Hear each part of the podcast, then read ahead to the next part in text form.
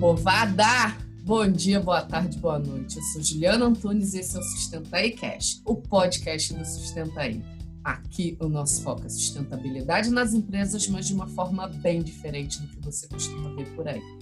Esse é o primeiro episódio da segunda temporada. Lembra que eu disse que ia ser diferente?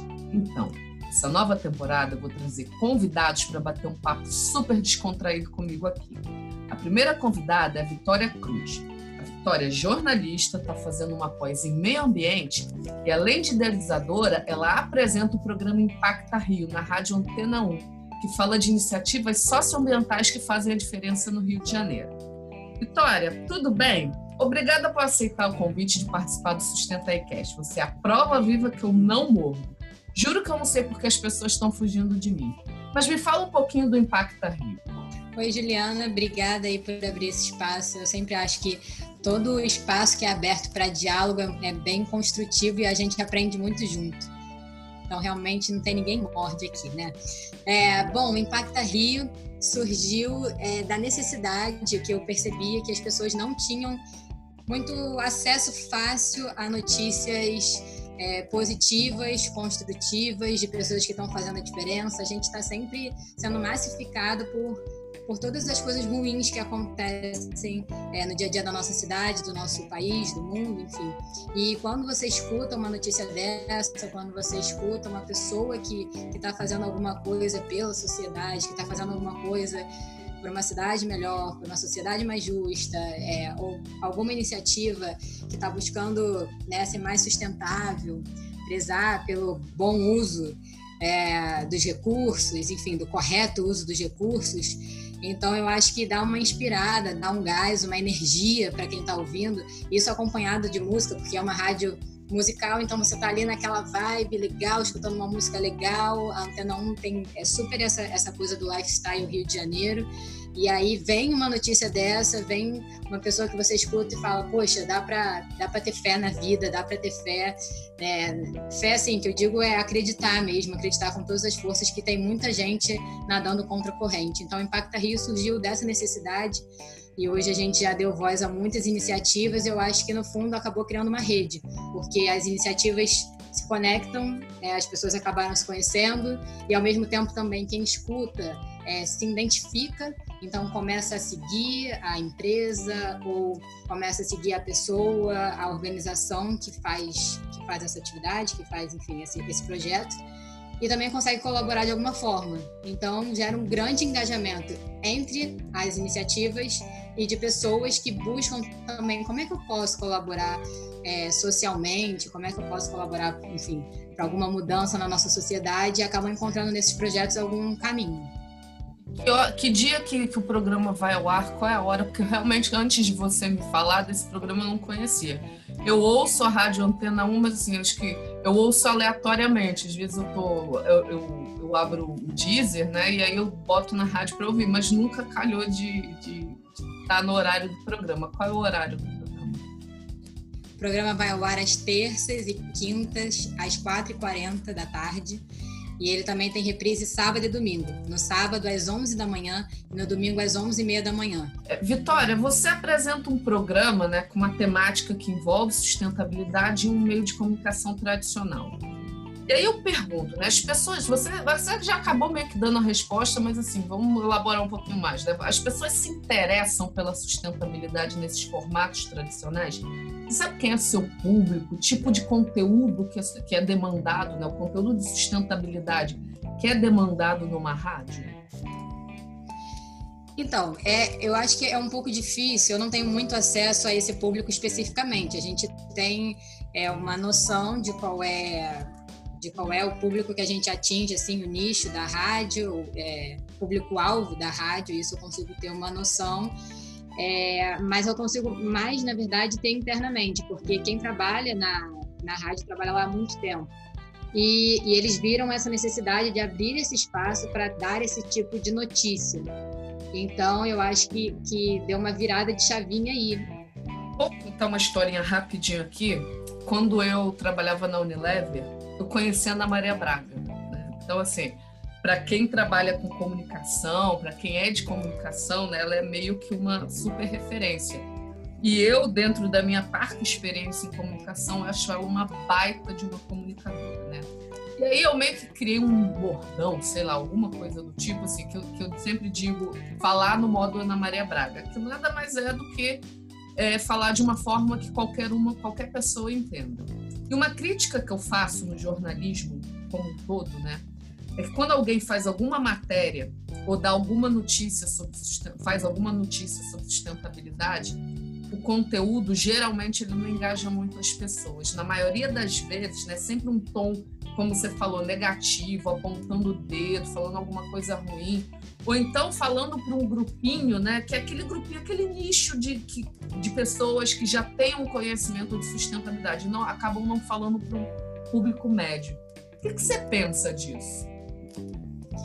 É, eu, eu, concordo, eu acho bem complicado nessa pós-graduação que eu estou cursando, na verdade, é, muitos, muito, tem muita gente que trabalha na área de sustentabilidade, principalmente sustentabilidade corporativa, e eles se incomodam muito com isso. Eles acham que jornalista para falar de sustentabilidade deveria ter algum tipo de especialização em meio ambiente ou sustentabilidade para que é, entendesse de uma forma mais ampla para poder falar de uma forma é, melhor, mais explicada, mais é, correta porque você vê que falta é, movimentos do básico e muitas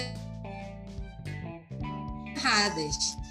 É, então, assim, você vê que, que não, é, não é algo. Nossa, me perdi no meu raciocínio. Apareceu aqui, internet estável. Não, mas eu tô te ouvindo direitinho. Tá. É que você estava falando né, de que lá na pós que você está fazendo, as, as pessoas demandam né, que o jornalista se especialize para ter um conhecimento, né, poder falar com um pouco mais propriedade, mas também de explicar melhor para as pessoas o que, que ele está falando. Né? Também, eu também sinto isso.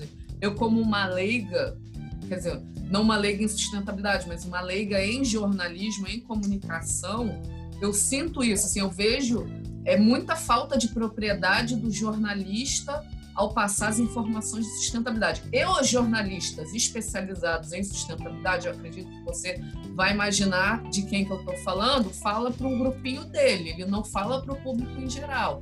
Então, eu, a percepção que eu tenho é que as pessoas acabam não sendo engajadas. Você tem um, um, um, um canal aberto, você tem canais de comunicação de massa que não usam o espaço para você engajar as pessoas como, uma, como a oportunidade de engajar as pessoas como é preciso, né? Porque sustentabilidade é um tema que não é para ficar nicho, ele tem que ser massificado e aí a, a, a, mídia tradicional, entre aspas, vamos assim colocar, ela acaba não fazendo esse serviço. Né?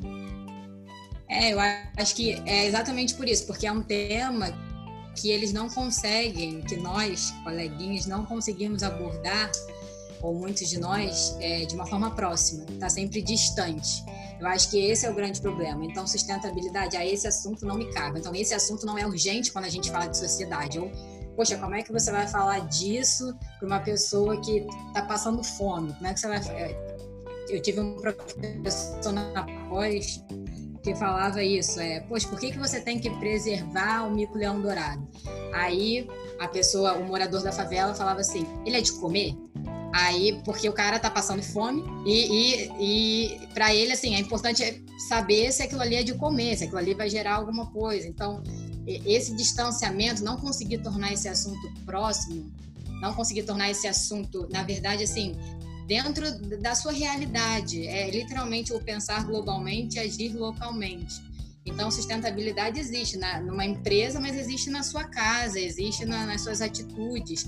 Então, eu acho que esse é o grande é, é, é, o grande gap que existe, assim, quando fala de Amazônia, uma coisa tão distante, Amazônia, Amazônia, Brasil é enorme, a Amazônia está lá, eu estou aqui, o que, que a Amazônia tem comigo? Então, é, porque a Amazônia é uma pauta que está super em alta, né? Eu acho que é esse o grande problema. É, muitos de nós não conseguem, por também não ser um assunto que, na minha opinião, é abordado na academia. É, o jornalista ele aprende a fazer pauta de cidade na faculdade, aprende. Aprende a fazer pauta de moda um pouco, um pouco, mas aprende entretenimento, né? Chama like, chama a sustentabilidade da audiência, mais sustentabilidade vai me dar visibilidade. É, o esporte, por exemplo, né? Muita gente vai para o jornalismo esportivo, porque diverte, porque é interessante, porque tem histórias inspiradoras.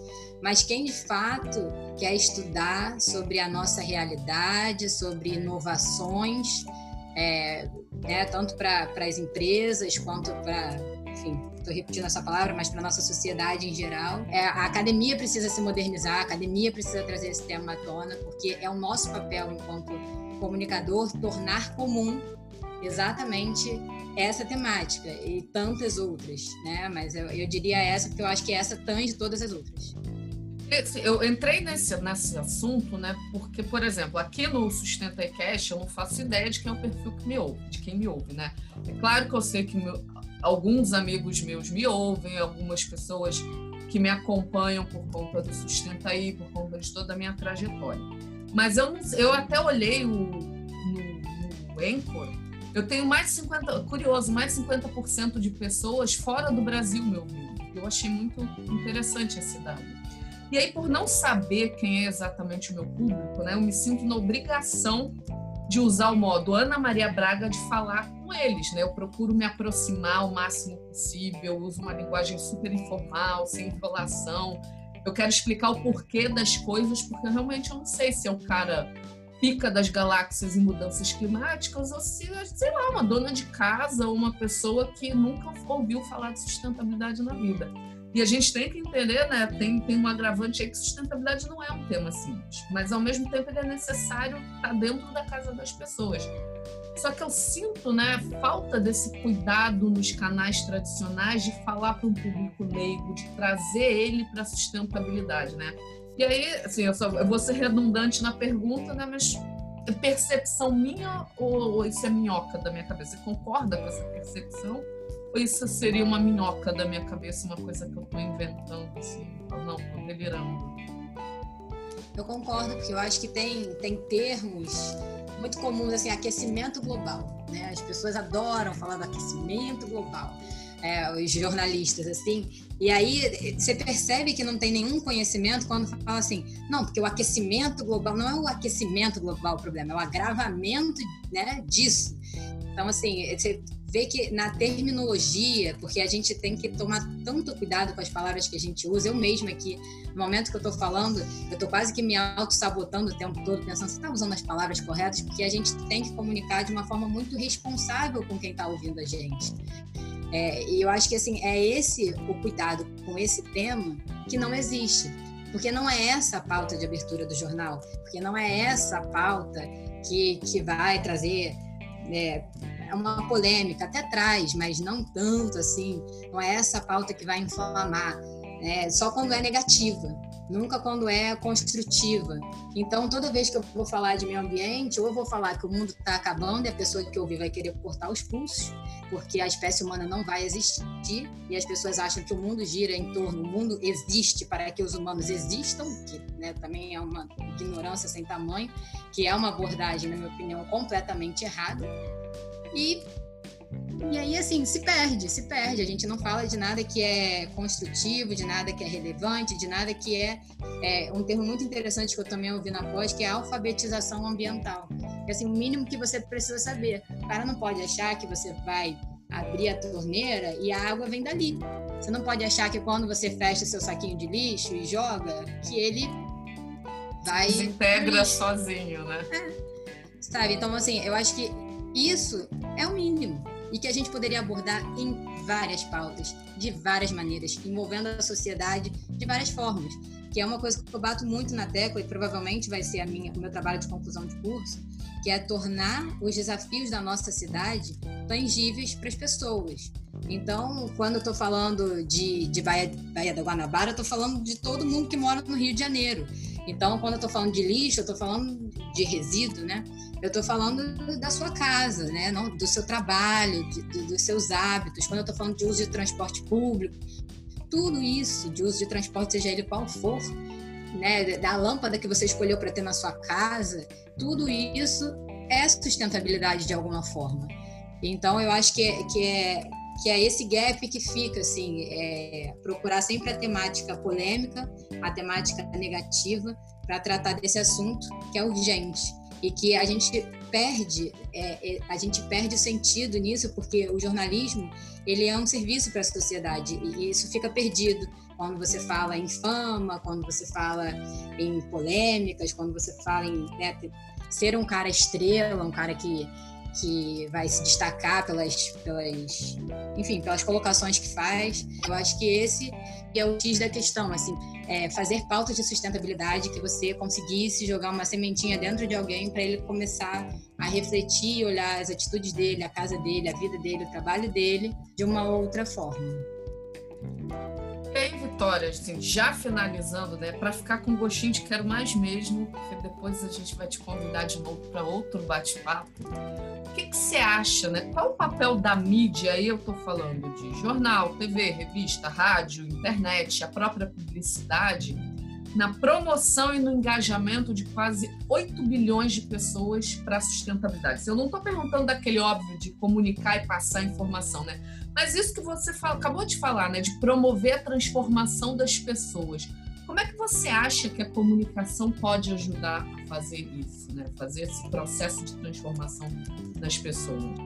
Então, gente, aí sabe o que, que aconteceu depois dessa pergunta? O áudio começou muito a falhar e aí a, a Vitória acabou caindo. A gente não conseguiu terminar a participação dela, eu não consegui me despedir. Então, assim, Vitória, desculpa é, por não conseguir finalizar. Eu peço desculpas aos meus ouvintes, mas é uma ferramenta nova. A gente tá, eu estou usando o Zoom. Eu não sei também se é a melhor ferramenta. Eu vou descobrir isso ao longo das próximas participações. Mas de qualquer forma, eu queria agradecer muito, muito, muito, muito a Vitória por me dar o prazer de bater esse papo muito interessante com ela. Vocês podem ter certeza, ela vai voltar, que ela tem muito para contribuir com a gente tá? E agora finalizando os recadinhos, né? Primeiramente, vocês viram que eu não mordo, né? Então, quem quiser participar do Sustenta aí Cash, manda um e-mail para contato@sustentaí.com. E na semana que vem, na terça-feira, dia 9 de junho, às 19 horas, vai ter palestrinha da minha pessoa comemorando o dia, semana, o mês do meio ambiente. O tema é sustentabilidade, inovação e empreendedorismo. Sabe essas coisas malucas que eu falo aqui? Então, é tipo isso. Eu vou fazer a palestra no Zoom, mas a gente vai transmitir pelo YouTube também. Terça-feira, dia 9, às 19 horas, youtube.com barra sustentaí. Acompanha nós lá. Belezura? Espero vocês então na terça e na próxima quinta tem mais Sustenta aí Cash. Fui!